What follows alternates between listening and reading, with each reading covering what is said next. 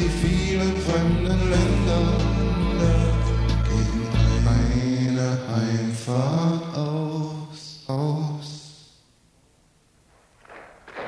Uh-oh, here comes secret police. Goodbye, comrade wife. This is the people's disc jockey signing off with I never smile again.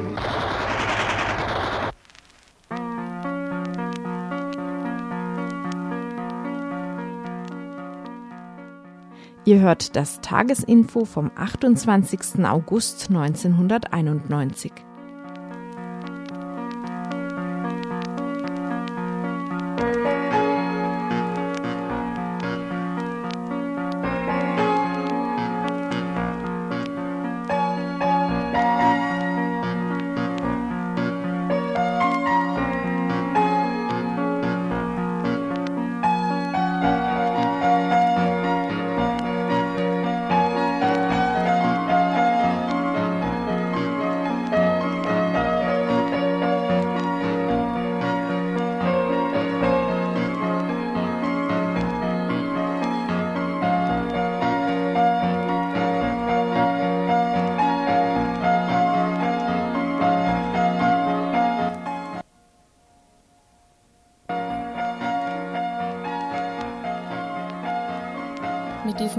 kratzigen Klängen von N. Clark beginnt heute das Fraueninfo von Radio Dreieckland. Und wie jeden Mittwoch zur Fraueninfozeit von 18 bis 19 Uhr könnt ihr uns unter der Nummer 31 028 anrufen. 0761 31 028. Wenn ihr mitdiskutieren wollt, unsere Sendung kritisieren wollt oder wenn eine von euch beim Fraueninfo sogar mitmachen möchte, ruft einfach an oder kommt vorbei hier in Freiburg in der Adlerstraße 12 auf dem Grädergelände. Im Studio sitzen heute einige Frauen bzw. Frauengruppen, die euch jetzt gleich mal eine Übersicht der Themen dieser Stunde geben werden. Wir sind Vertreterinnen einer Initiativgruppe von Frauen, die in Freiburg gegen die Kampagne des Deutschen Kinderschutzbundes Helfen statt Schweigen zum Thema sexuellen Missbrauchs an Kindern arbeiten. Äh, Ich bin von der Telefam-Gruppe Freiburg und werde was äh, erzählen über unser Projekt Frauenkultur und Flüchtlingshaus Villa Courage und über das geplante Frauen- und Lesben-Workcamp. Ich bin auch Mitfrau bei Telefam und ich möchte euch kurz berichten über das Verbot der Arab Women's Solidarity Association, der einzigen großen Frauenorganisation in Ägypten. Reaktionen darauf hier in der Bundesrepublik und Möglichkeiten, etwas dagegen zu tun. Ja, und dann wird es noch gehen über. Ja, Entschuldigung. Ja, dann wird es weitergehen zu der Veranstaltung, die am nächsten Donnerstag ist, zu den Abschiebungen von Flüchtlingen, beziehungsweise zu der Demo am nächsten Samstag. Und dann wollte noch eine Frau ins Studio kommen. Da lassen wir uns mal überraschen, ob die noch kommt oder nicht.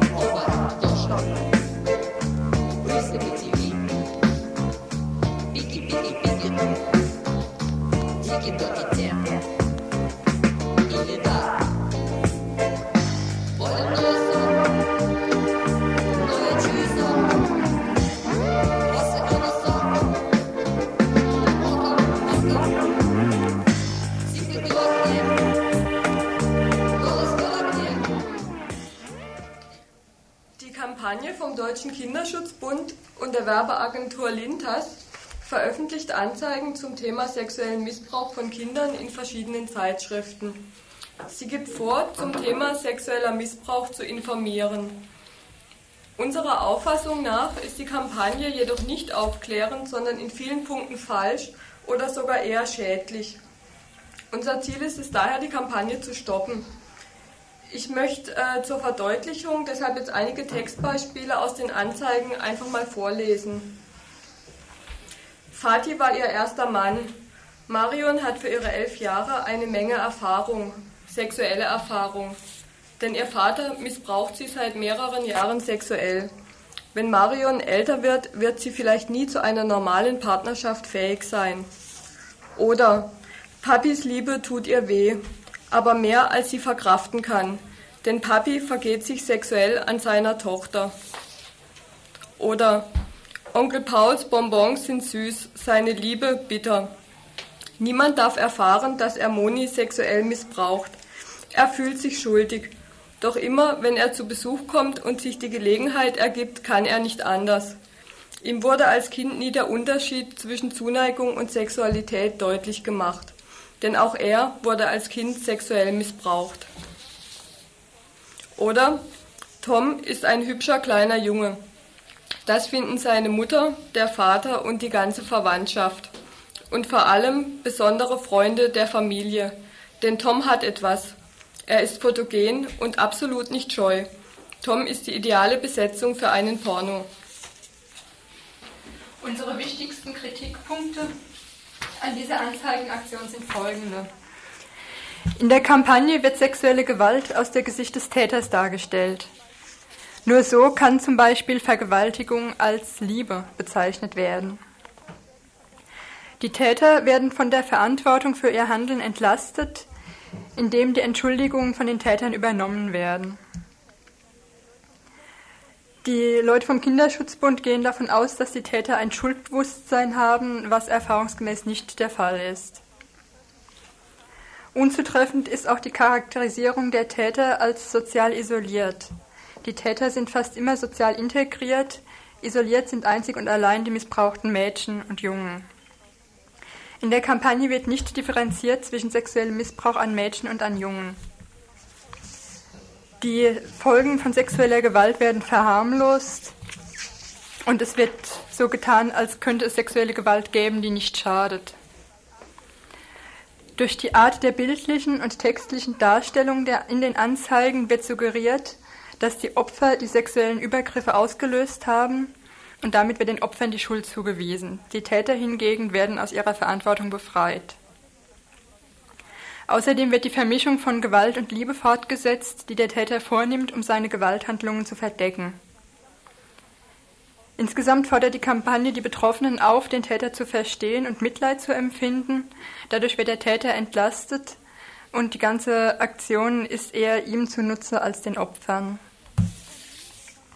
Der nächste Termin von der Gruppe, die dagegen arbeitet, gegen diese Aktion, ist am 17.09. um 19.30 Uhr im Frauenzentrum. Da können gerne noch Frauen dazukommen, die Interesse haben, auch weiterhin aktiv zu sein.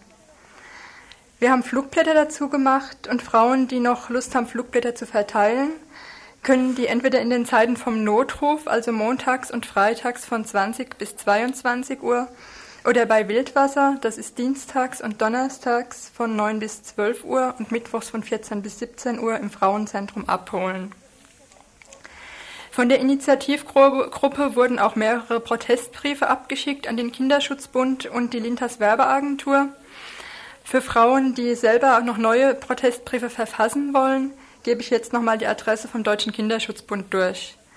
Das ist Deutscher Kinderschutzbund, Bundesverband, Drostestraße 12 bis 4, äh, Entschuldigung, 14 bis 16 in 3000 Hannover 1.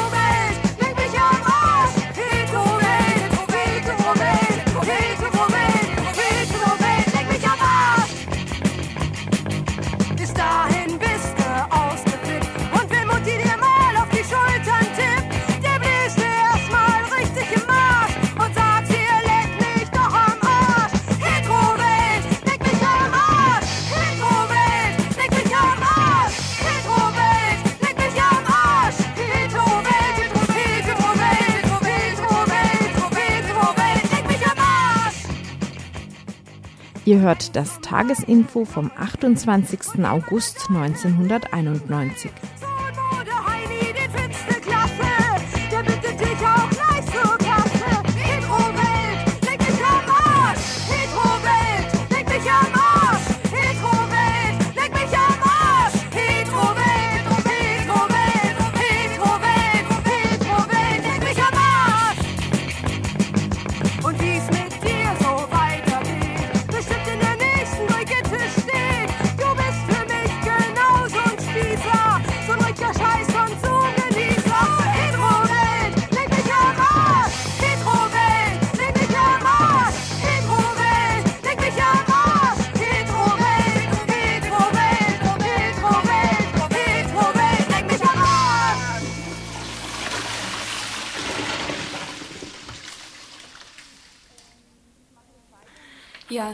ich mache jetzt weiter mit ähm, der Villa Courage.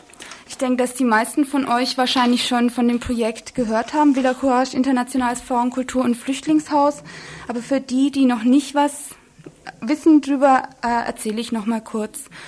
Ähm, wir, die Freiburger Terre de Femme Gruppe, haben ähm, dieses Jahr ein Haus gekauft, ein renovierungsbedürftiges Haus, äh, aus dem wir ein Frauenkultur- und Flüchtlingshaus machen wollen. Ähm, ich sage kurz was zu den Gründen bzw. zu der Zielgruppe.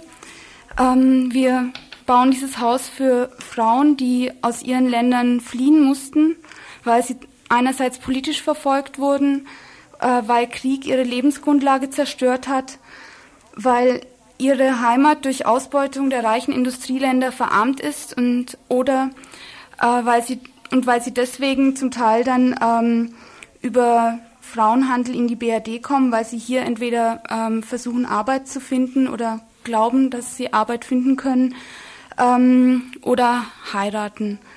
Ähm, und ein weiterer Grund ist, dass sie aus frauenspezifischer Verfolgung fliehen, das heißt ähm, Verfolgung durch staatliche Stellen oder ihre Familien, äh, weil sie sich nicht an die für Frauen in den Ländern geltenden Normen und Regeln halten.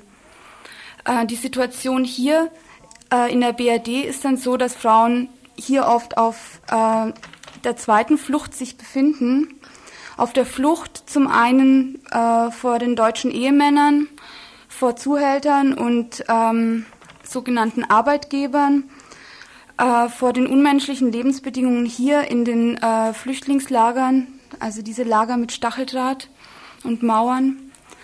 Ähm, und auch äh, vor alltäglichem, vor dem alltäglichen und immer stärker werdenden Rassismus, äh, der noch verschärft wird durch die Asyl- und Ausländergesetzgebung hier in der BRD, die unter anderem frauenspezifische Verfolgung nicht als Asylgrund anerkennt. Ähm, Frauen sind also auf der zweiten Flucht, wenn sie und ihre Kinder vor der Gewalt ihrer deutschen Ehemänner und Väter oder Verwandter gleicher Nationalität fliehen wenn sie von Frauenhändlern, Schleppern oder Zuhältern verfolgt werden, wenn ihre aufenthaltsrechtliche Situation ungeklärt ist und sie nicht in ihre Heimat zurückkehren können, weil es Gesichtsverlust, wirtschaftlicher Ruin, Folter oder gar Tod äh, bedeuten würde. Und wenn sie aus Flüchtlingswohnheimen, aus gemischten Flüchtlingswohnheimen vor der sexuellen Gewalt seitens der männlichen Bewohner oder des deutschen Hauspersonals fliehen müssen. Ähm, in der BRD gibt es noch kein einziges Frauenflüchtlingshaus. Es gibt äh, zwar einzelne Wohnungen, aber kein Haus. Und äh, wir haben aus diesem Grund ähm, diesen Plan gefasst, auch dadurch, dass äh, immer wieder auch ausländische Frauen zu uns kamen und gesagt haben, dass das für sie ähm, sehr erleichternd wäre, nur mit ausländischen Frauen zusammen zu wohnen. Wir haben also dieses Haus gekauft jetzt Mitte des Jahres beziehungsweise die äh, eine Stiftung in Berlin hat es gekauft und haben ähm, im April diesen Jahres angefangen mit der Renovierung und hatten da schon mal ein zweiwöchiges Workcamp gemacht für Frauen und Lesben und es war ganz toll. Wir haben da zwei Wochen zusammen gearbeitet und haben ja hauptsächlich so entrümpelt und Wände eingerissen und das Haus soweit renovierungsfähig gemacht. Und jetzt ähm, im September steht die zweite Phase an, das heißt so ähm, Innenrenovierung ähm, tapezieren, streichen, die Außenfassade herrichten. Und ähm, wir haben für den Termin, als Termin den 16. bis 27. September veranschlagt für das Frauen- und Lesben-Workcamp und fänden es ganz toll, wenn viele, viele Frauen und Lesben wieder mitmachen würden. Ähm, wir wollen uns immer hier in Freiburg treffen, wahrscheinlich ähm, an der Fabrik. Wir haben das beim letzten Mal auch so gemacht, dass Frauen, die ein Auto haben, eben ähm, hierher kommen an die Fabrik und wir dann zusammen äh, zum Haus fahren. Das liegt außerhalb Freiburgs. Und für Essen und Trinken wird dann im Haus gesorgt sein. Ähm, und was toll wäre, wäre also zum einen, dass ganz viele von euch kommen und eu dass ihr auch eure Freundinnen noch ansprecht und ähm, dass ihr uns äh, bald möglichst Bescheid sagt, am besten telefonisch oder, oder eine Postkarte. Ich sage euch jetzt nochmal die Adresse von äh, unserem Verein. Das ist Villa Courage, Habsburger Straße 9 und die Telefonnummer ist 551280 die Sigi wird es am Ende nochmal sagen, die Telefonnummer. Ach ja, und noch was, äh, es wäre gut, wenn ihr Werkzeug mitbringt, also vor allem Tapeziertisch und Pinsel und irgendwelche Mal- und Renovierwerkzeuge. Also wenn ihr das habt, bitte mitbringen. Ja, und ansonsten wäre es toll, wenn ihr zahlreich mitmachen würdet.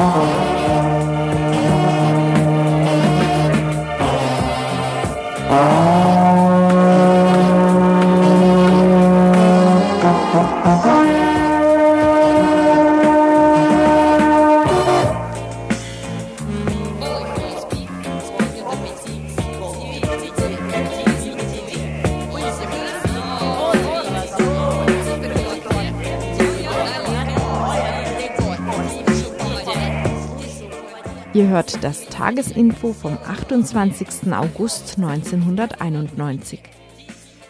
So, jetzt zum Verbot der Arabs Women's Solidarity Association in Ägypten.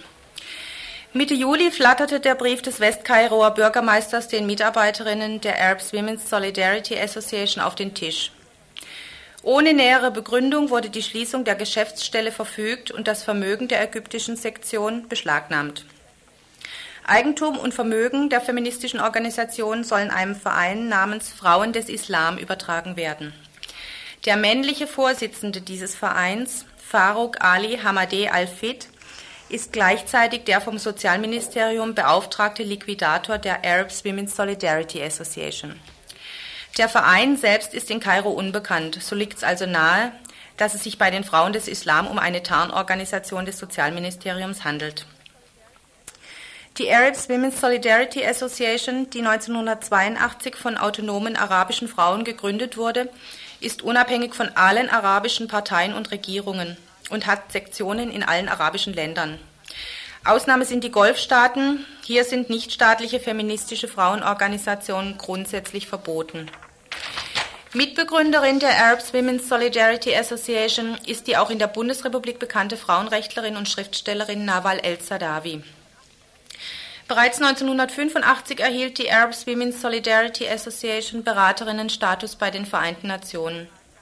Vor zwei Jahren gründeten sie dann den ersten arabischen Frauenbuchverlag. Die Organisation unterhält eine Frauenbücherei, sie führt Veranstaltungen zu Frauenfragen durch, unterstützt einige dörfliche Entwicklungsprojekte und plant die erste Rechtsberatungsstelle für scheidungswillige Frauen in Ägypten. Die Mitarbeiterinnen der Arabs Women's Solidarity Association setzen sich engagiert für zivile Rechte von Frauen ein und für eine Demokratisierung der arabischen Gesellschaften. Sie sind gegen den Schleierzwang und unter Anspielung auf den wachsenden Einfluss der islamischen Kräfte in der ägyptischen Gesellschaft für eine Entschleierung der Vernunft der arabischen Frauen. Die Arab Women's Solidarity Association ist auch Herausgeberin der Frauenzeitschrift Nun, die benannt wurde nach einer altägyptischen Göttin. Schon seit ihrer Gründung haben die ägyptischen Behörden der Arab Women's Solidarity Association das Leben schwer gemacht. Der Vereinigung wurde aufgrund der Einwände bei der Sittenabteilung der Staatssicherheit drei Jahre lang die offizielle Registrierung verweigert. Schon im November letzten Jahres warnte der Gouverneur von Kairo die Frauen dafür vor, in den Vereinsräumen politische und religiöse Themen zu diskutieren. Im Frühjahr dieses Jahres dann wurde die Zeitschrift nun nach vier Nummern endgültig verboten. Ihr war immer wieder ohne Begründung die Lizenz verweigert worden. Von Anfang an unterlag die Zeitschrift strengen Auflagen des ägyptischen Informationsministeriums. Werbung und öffentlicher Vertrieb waren verboten. Dann scherte die Arabs Women's Solidarity Association auch noch aus der arabischen Front während des Golfkrieges aus. Die Vorsitzende Nawal el-Sadawi reiste mit einer internationalen Frauendelegation durch die Welt, um ein sofortiges Ende des Gemetzels zu erreichen. Das machte das Maß wohl voll für die islamischen Fundamentalisten. Schließlich waren die Frauen der Arabs Women's Solidarity Association schon immer ein Dorn im Auge. Nawal el-Sadawi vermutet also wohl zu Recht, dass der Beschluss vor allem politische Gründe hat. Sie sagt, wir versuchen den Zusammenhang zwischen der politischen, wirtschaftlichen, psychologischen und sexuellen Unterdrückung der Frauen aufzuzeigen. Während das Sozialministerium meint, Frauenfragen ließen sich von der Politik trennen. Wir sollen dasselbe machen wie die tausende anderen Fürsorgevereine. Sie sind politisch vollkommen passiv und kümmern sich nur um Kindererziehung und die Betreuung von Frauen in den armen Vierteln. Wir dagegen sind Revolutionärinnen und gehören zur Opposition. Ich will auch nicht unerwähnt lassen, dass Nawal el-Sadawi und die Arabs Women's Solidarity Association innerhalb der kleinen ägyptischen Frauenbewegung nicht unumstritten sind. Ich möchte hierzu aus einem Interview zitieren in der Taz mit der Farida Nigash, Sprecherin der Frauenorganisation der Linkspartei Tagamu. Durch die Überbetonung der sexuellen Frage und durch provozierende Forderungen wie die nach dem freien Sex vor der Ehe würde sie sich von der Masse gerade der Frauen isolieren, die am meisten unter der Unterdrückung leiden. 70 Prozent aller Frauen sind Analphabetinnen. Mehr als 60 Prozent aller Kinder leiden an Mangelernährung. Drei bis vier Millionen Frauen sind arbeitslos, obwohl das blanke Überleben ihrer Familien von ihrer Arbeit abhängt. Da ist die sexuelle Frage auch nur eine von vielen. Und sie hängt zum Teil wieder mit der Wirtschaftsmisere zusammen. Viele junge Leute, selbst mit Universitätsdiplom, können nicht mehr heiraten, weil schlichtweg die materiellen Voraussetzungen zur Gründung einer Familie fehlen. Die Schließung der Arabs Women's Solidarity Association hat Bedeutung weit über die Frauenbewegung hinaus. Sie könnte zum Präzedenzfall für andere Vereinigungen werden, befürchten Menschenrechtsaktivistinnen in Kairo. Das äußerst restriktive Vereinsgesetz bietet die Handhabe, jede unabhängige Bürgerbewegung mundtot zu machen. Es verbietet Vereinen die Einmischung in die Politik und Verstöße gegen Sitten und Moral. Das Sozialministerium kann Vereinen die Registrierung versagen, wenn bereits eine Vereinigung mit ähnlicher Tätigkeitsbeschreibung existiert oder wenn es schlicht der Meinung ist, dass die Gesellschaft die angebotenen Dienstleistungen entbehren kann. Es kann durch einfachen Verwaltungsakt Vereinigungen zusammenlegen, Vorstände auswechseln und das Vermögen beschlagnahmen. Mustafa Amin kommentiert in der regierungsnahen Zeitschrift El Achbar, Nawal el-Sadawi hat aus ihrer Opposition zum Regime nie einen Hehl gemacht. Und in den internationalen Medien wurde das als Beweis dafür angeführt, dass Ägypten ein demokratisches Land ist. Aber wenn tatsächlich einmal ein Verein mehr fordert als den Anbau von Klee, dann heißt es gleich, das sei Einmischung in die Politik. Wenn ein anderer Verein die Einfuhr von Eseln verbieten will, dann ist das auch Einmischung in die Politik. Alles im Land ist Politik. Und deswegen sollte sich jeder Verein die Frage stellen, wo die Grenzen des Erlaubten sind. Diejenigen, die die Schließung angeordnet haben, haben immer noch nicht verstanden, dass Ägypten ein demokratisches Land ist. Die ägyptischen Frauen brauchen unsere Solidarität. Sie haben in einer Presseerklärung eindringlich darum gebeten, dass Gruppen und Einzelunterstützerinnen Protestbriefe schreiben. Viele Gruppen sind dieser Bitte bereits gefolgt. Die Freiburger Terre de Femmes Gruppe bekam heute bereits ein Antwortschreiben des ägyptischen Botschafters auf die Protestbriefe der Gruppe und das möchte ich euch nicht vorenthalten. Es ist relativ kurz, ich lese es mal vor der Botschafter der Arabischen Republik Ägypten. Sehr geehrte Damen und Herren, Für Ihren Brief betreffend die Arab Women's Solidarity Association möchte ich mich bedanken. Ich begrüße Ihr Interesse an einer Angelegenheit, die Ägypten betrifft. Ich möchte Sie darüber informieren, dass es sich bei der Arab Women's Solidarity Association um eine Organisation handelt, die auf der Grundlage des ägyptischen Rechts gegründet wurde und Kraft des Gesetzes der Aufsicht des ägyptischen Ministeriums für soziale Angelegenheiten unterliegt, so wie alle ähnlichen Vereinigungen unter dessen Aufsicht stehen. Die Entscheidung des Bürgermeisters von Kairo, das Büro der AWSA in Kairo zu schließen, war die Folge einer Enthüllung schwerwiegender finanzverwaltungsrechtlicher Verstöße gegen die Gesetze, welche die Arbeit solcher Organisationen regeln. Dem Bürgermeister von Kairo blieb keine andere Wahl, als diesen Schritt zu unternehmen, der rein verwaltungstechnischer Natur ist und in keinerlei Beziehung, wie auch immer geartet, zu politischen Amtsgewalten steht oder irgendeiner politischen Überlegung entspringt. Ich wünsche und hoffe, dass diese Erläuterung eine ausreichende und zufriedenstellende Antwort auf Ihr Schreiben zu diesem Problem darstellt und möchte versichern, dass ich volles Verständnis für Ihre Besorgnis hege. Mit freundlichen Grüßen. Ja, ich würde euch jetzt eigentlich ganz gern noch die Adresse dieses Botschafters durchgeben, damit weitere Protestbriefe an ihn gerichtet werden können und euch bitten, diese Protestaktion weiter zu unterstützen. Es wäre gut, wenn ihr jetzt Papier und Bleistift holen würdet und wir machen noch ein bisschen Musik.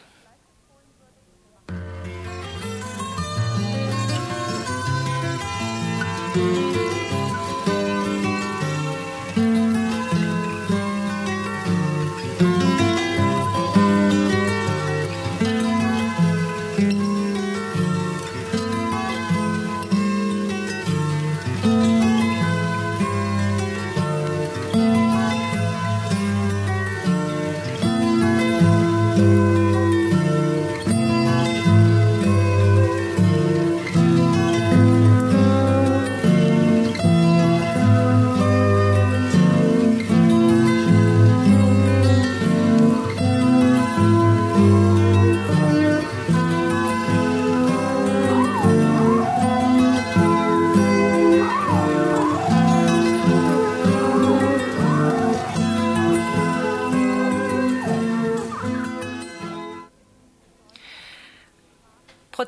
in deutscher Sprache könnt ihr an den ägyptischen Botschafter in Bonn richten.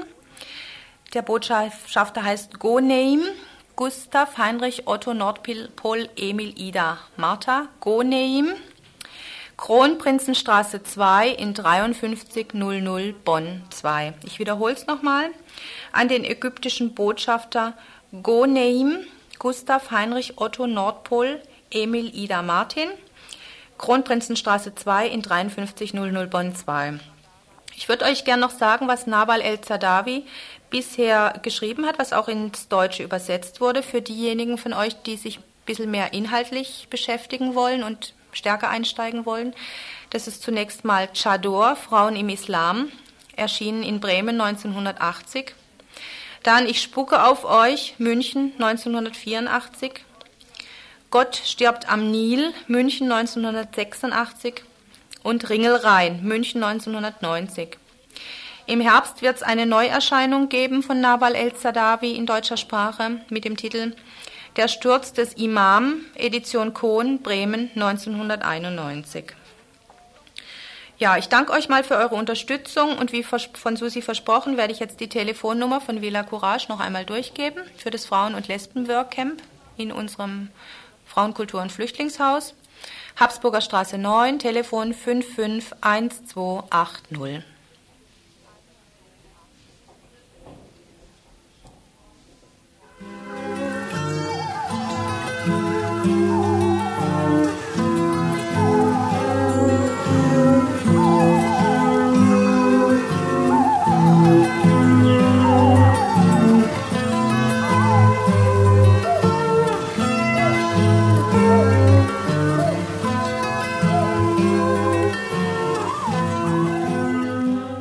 Ihr hört das Tagesinfo vom 28. August 1991.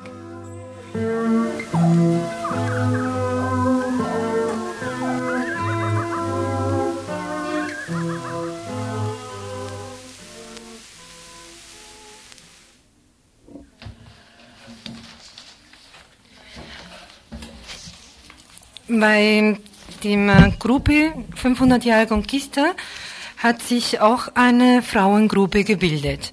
Diese Frauengruppe wird auch einige Texte in den Rieder, die die 500 Jahre Gruppe veröffentlicht wird, auch einige Texte, wie gesagt, auch veröffentlichen. Eine davon als Antwort auf unsere Situation unterstreichen wir die Ablehnung der verschiedenen Formen der Invasion, des Angriffes und der Zerstörung unserer Werte. Diese drückt sich an unsere Teilnahme an den verschiedenen Prozessen und der Befreiung unserer Völker aus. Dieser Textausschnitt stammt aus der Abschlussresolution der Kommission Frau und Selbstentdeckung, die sich auf dem lateinamerikanischen Treffen der Landarbeiter und indigener Organisation 1989 in Bogotá formierte. Sie wurde von dem Kongressplenum verabschiedet. Wir bedauern es sehr, dass es uns aufgrund der Länge des Dokuments nicht möglich ist, es an dieser Stelle ganz abzudrücken, wollen jedoch auch nicht einzelne Teile aus den Zusammenfassungen reißen, aus dem Zusammenhang reißen. Daher versuchen wir, es zusammenzufassen, verweisen wir aber darauf, dass es im Original mit übersetzter Fassung im Südnordladen Fischerau Achsen, Freiburg erhältlich ist. Da eine Zusammenfassung unsererseits zwangsläufig eine Verkürzung und Verfälschung darstellen muss, wäre es uns sehr wichtig, dass möglichst viele sich mit dem Original auseinandersetzen. Mit der Forderung nach einem Dialog und Austausch ernst zu machen, bedeutet zunächst einmal sich gegenseitig zuzuhören, wahrzunehmen, was die andere Seite zu sagen hat oder sagen will. Daher scheint es uns im Zusammenhang mit der Kampagne 500 Jahre Conquista und unserer Suche nach Wegen zu einem internationalen Feminismus von zentraler Bedeutung zu sein, Frauen aus allen Ländern selbst zu Wort kommen zu lassen und uns mit ihren für uns oft genug auch unbequemen Sichtweisen und Forderungen auseinanderzusetzen. Die Resolution ist in zwei Teilen unterteilt. Der erste stellt eine analytische Betrachtung der Folgen der Eroberung Lateinamerikas bis heute für die dort lebenden Völker und speziell für die Frauen dar. Die 500 Jahre Invasion bedeuten für uns die indigenen Bevölker, Völker, den Mord an Millionen Menschen und die Zerstörung der Ökonomie, sozialen Organisation, Sprache und Kultur und die Unterjochung unter eine fremde Macht, die Unterwerfung, Ungleichheit und Diskriminierung in allen sozialen Bereichen mit sich brachte. Hierbei wird auch auf die Rolle der katholischen Kirche und der katholischen Religion verwiesen, die diese Entwicklung entscheidend mitgetragen hat. Auch die untergeordnete Rolle der Frauen habe hier ihre Wurzel. Diese habe für die Frauen gravierende Folgen, wie zum Beispiel die Diskriminierung im Bildungs-, Lohn- und Arbeitsbereich, die Dis die Mehrfachbelastung, die durch das Fehlen sozialer Dienste vergrößert werden, was insbesondere die Situation alleinstehender Mütter nach, noch verschärfte. Ebenso seien sie in besonderer Weise von der Verelendung ihrer Familien und von der Repression und Vernichtungsmaßnahmen der Doktrin der nationalen Sicherheit betroffen.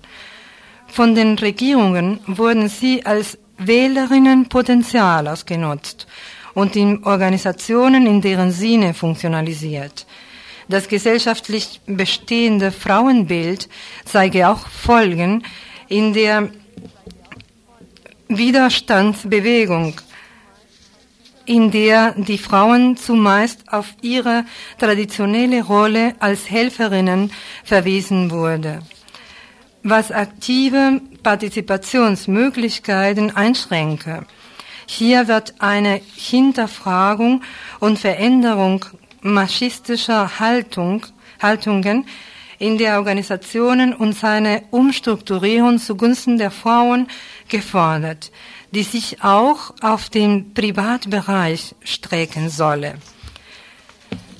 Der Kampf um Selbstbestimmung der lateinamerikanischen, insbesondere der indigenen Völker, wird jedoch als gemeinsamer von Frauen und Männern betrachtet. Es geht den Frauen nicht um einen Kampf gegen die Männer, sondern gegen das System der Ausbeutung und Unterdrückung der Völker als Ganzes und in, um die Suche nach äh, einer gemeinsamen Zukunft. Zugleich wird aber die Wichtigkeit der Suche nach ihrer Identität als Frauen genannt, wobei große Kämpferinnen aus der Widerstandsgeschichte als Orientierung dienen sollen. Das große Teil, äh, das große Ziel des Kampfes sei der Widerstand gegen alle Formen der Invasion und zugleich die Rückbesinnung und Wiedergewinnung eigener Geschichte, Werte und Lebensformen. Der zweite Teil des Dokuments enthält einen Forderungskatalog in Bezug auf die Selbstentdeckungskampagne. Es soll ein einheitliches Kampfprogramm mit den Zielen der historischen Rückbesinnung und zugleich des Kampfes gegen historischen aktuellen und aktuellen Formen der Unterdrückung und Ausbeutung der Völker wie auch der Frauen realisiert werden. Diese soll durch Forschungs- und Bildungskampagnen unterstützt werden, die diese Formen und diese Themen zum Inhalt haben sollen. Hierfür soll ein verbessertes, langübergreifendes Kommunikationsnetz geschaffen werden. Die Frauen streben einerseits an, eigene Mobilisierung und Vernetzung der Frauenorganisationen zu erreichen und so frauenspezifische Forderungen öffentlich zu machen. Zugleich fordern sie aber ein größeres Gewicht in allen Gremien der Widerstandsorganisationen zu bekommen, was auch das Aufbrechen traditionellen Rollenverteilungen sowohl im privaten als auch in öffentlichen Bereichen beinhaltet, die den Frauen eine aktive Teilnahme in den Organisationen verwertet. Wir haben das Bewusstsein entwickelt, dass es nötig ist, uns zu organisieren, um die Beteiligung von Frauen zu erreichen, die wir mehr als die Hälfte der Bevölkerung Lateinamerikas ausmachen. Wir sind eine potenzielle Kraft und wir können viel zu den Prozessen beitragen, die auf dem Land stattfinden.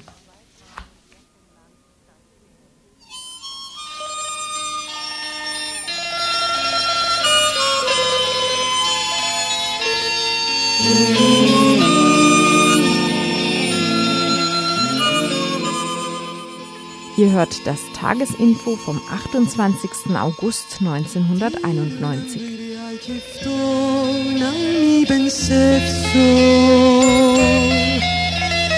Naglar sudina jilar sudelar dibrai Mama lira joy boy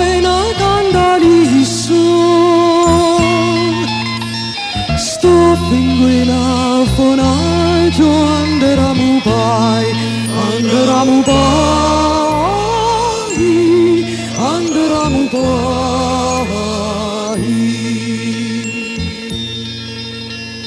Chandro biste maspane ci darà sunne. Nari di galustorume, tu se na chronu.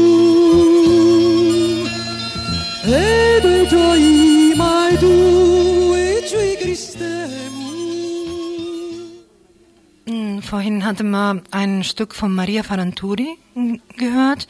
Ich weiß leider im Moment nicht mehr, wie es hieß, aber das kann, kann ich später noch sagen. Was ist Ursel? Hoppla. Gut, ist okay.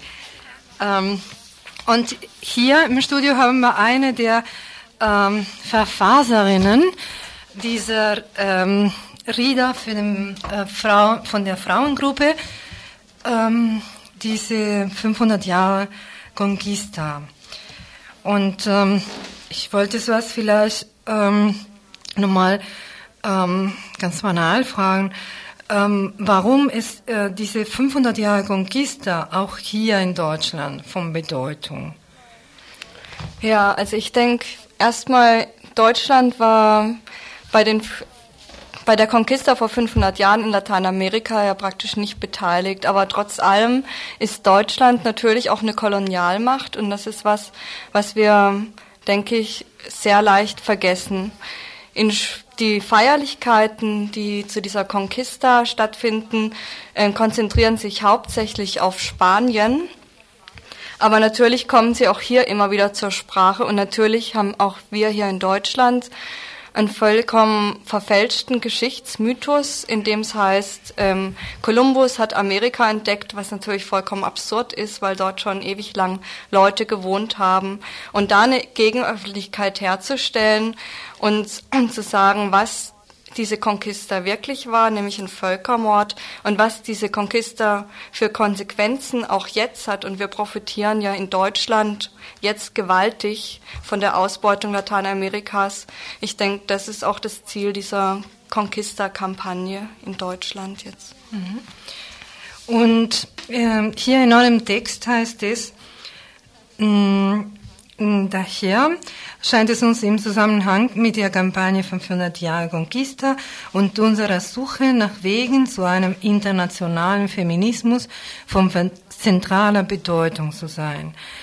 Warum ist es für euch Frauen hier in der BAD ähm, diese Wichtigkeit und diese, warum ist es von Bedeutung? Mhm. Ähm, der Satz geht ja weiter von zentraler Bedeutung zu sein, äh, zu einem Dialog zwischen Frauen zu Wort kommen zu lassen aus allen Ländern.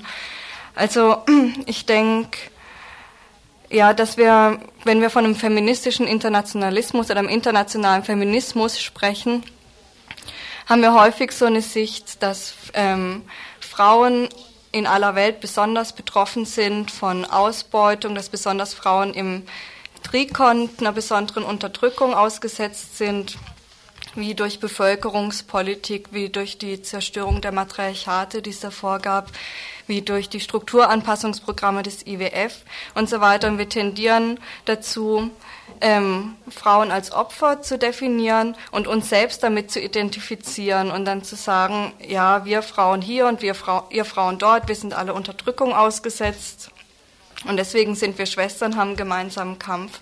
Und ich denke halt, das stimmt nicht und das ist auch mit dem äh, mit dieser Suche nach einem internationalen Feminismus gemeint, nämlich zu gucken, ähm, was für eine Rolle haben wir hier, nämlich eben nicht nur eine Opferrolle, sondern auch eine Täterinnenrolle als europäische weiße Frauen. Und welche Rolle haben die Frauen dort, nämlich auch nicht nur eine Opferrolle, sondern auch eine wichtige Widerstandsrolle. Und da halt einen Weg zu finden, wie gehen wir um mit diesen Widersprüchen, einerseits Opfer und andererseits Täterinnen zu sein. Und dafür ist es von zentraler Bedeutung, einen Dialog zwischen den Frauen in Gang zu setzen und wirklich auch mal zu hören, was, was haben die zu sagen, haben die vielleicht ein ganz, ganz andere feministische Vorstellungen als wir. Du hast zum Beispiel vorher vorgelesen, wir wollen einen gemeinsamen Kampf mit den Männern. Das ähm, ja, erzeugt hier leichtes Nasenrümpfen des Öfteren und, und leicht übersehen wir es dann auch einfach, weil es uns vielleicht nicht entspricht.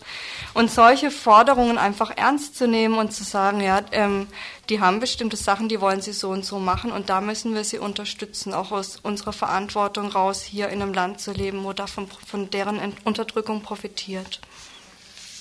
Kannst du uns äh, vielleicht noch als letzte Frage, bevor, bevor die Zeit äh, total läuft, ähm, also wegläuft.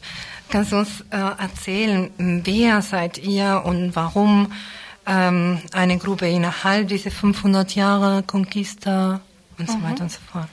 Also wir sind alles Frauen aus verschiedenen Gruppen, die hier in Freiburg zum Internationalismusbereich arbeiten, zum Beispiel aus Terre de Femme, aus der ADW, aus dem Nika AK und so weiter. Wir haben anfangs alle in dem großen Koordinierungsplenum oder machen immer noch alle da mit zu der Conquista-Kampagne und haben dann irgendwann eine eigene Frauengruppe rausgebildet, weil es uns wichtig war, verstärkt feministische Inhalte in diese Kampagne reinzubringen und das nicht nur äh, durch die Frau, durch die typischen Frauenthemen, die die dann uns auch so leicht zugeschoben werden, wie Frauenhandel oder Bevölkerungspolitik, so als das, was halt Frauen angeht, sondern unser Vorhaben war und ist, ähm, uns in auch in andere Themen einzumischen und alle Themen wollen wir versuchen aus dem feministischen Blickwinkel zu beleuchten und dazu auch was zu machen. Und wir haben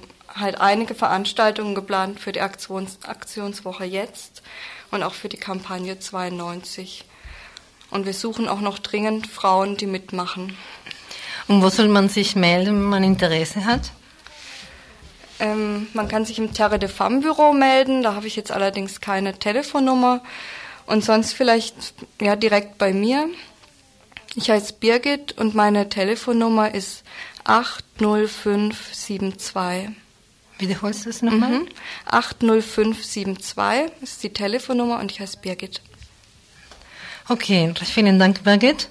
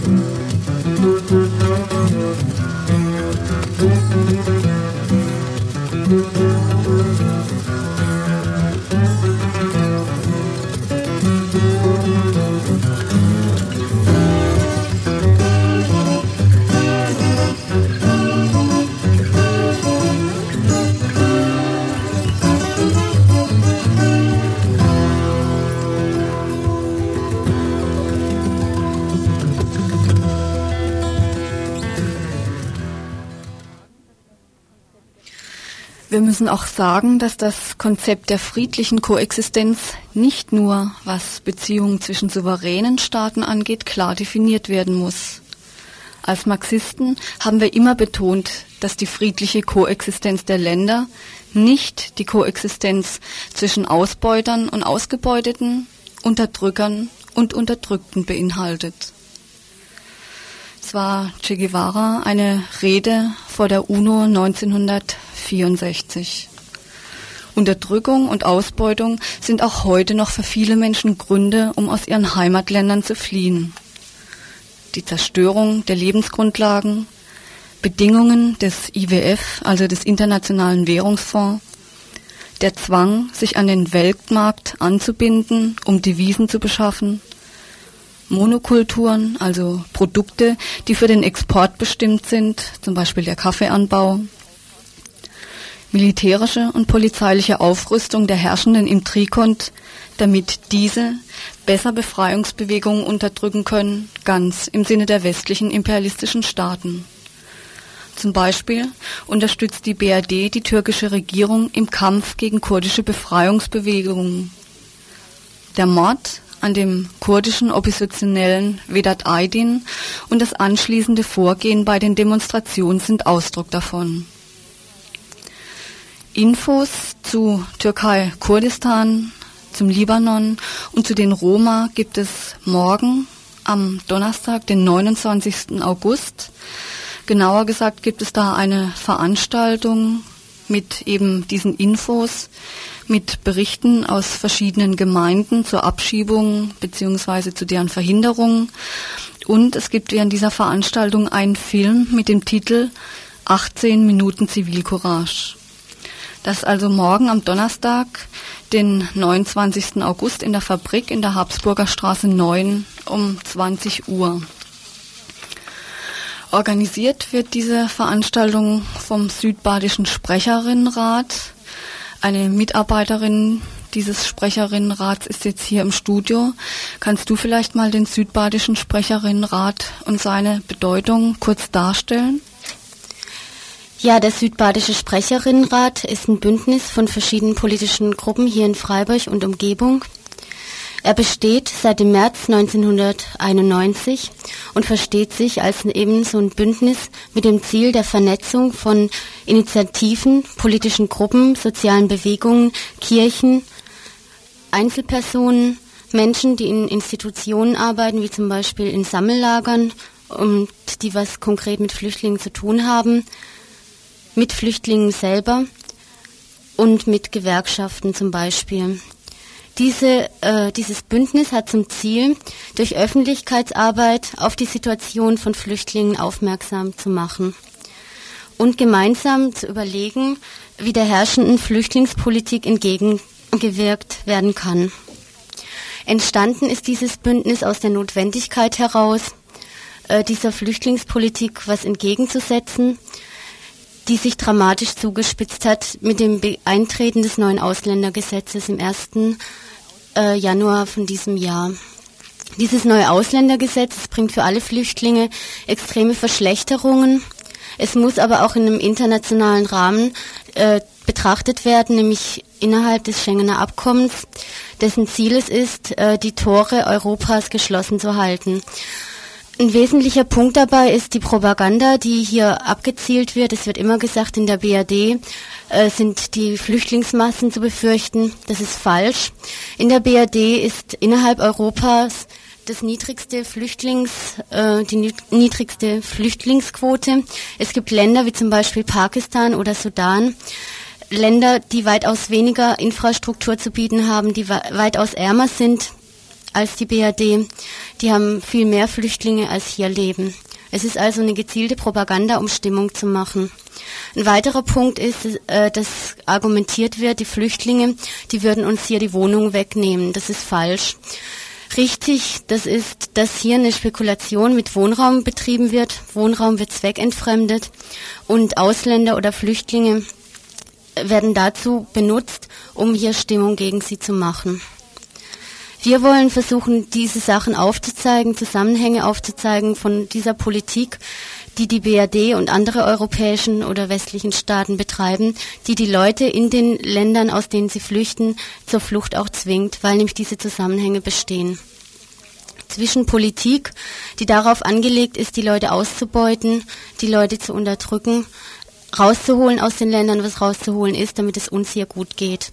Und, und wichtig ist in dem Zusammenhang, dass wir die Fluchtursachen in den Ländern aufzeigen, darlegen und versuchen zu bekämpfen. Äh, ich will jetzt noch was zum neuen Ausländergesetz sagen. Dieses Ausländergesetz bringt für die Menschen hier extreme Verschärfungen. Ich will das mal an ein paar Beispielen klarlegen. Äh, zum Beispiel wird die politische Betätigung von Flüchtlingen oder Ausländerinnen eingeschränkt. Das wurde zum Beispiel während des Golfkrieges extrem deutlich, dass das Gesetz die Anwendung auch wirklich findet. Und zwar wurden arabische Menschen zum Beispiel in Berlin aufgefordert, sich zweimal die Woche bei der Polizeibehörde zu melden des Weiteren hat sich die Situation für viele Flüchtlinge verschärft. Es sind äh, mehr Flüchtlinge von Abschiebung bedroht.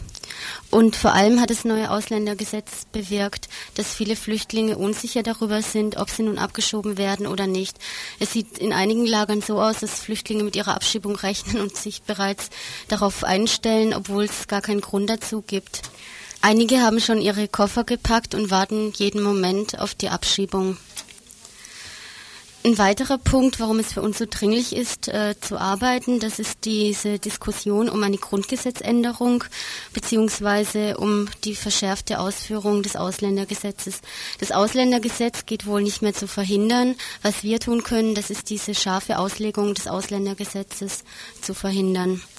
Und deshalb ist es auch unser Ziel, Öffentlichkeitsarbeit zu machen und mit anderen gesellschaftlichen Gruppen zusammen versuchen, Strategien zu entwickeln, wie Abschiebungen verhindert werden können.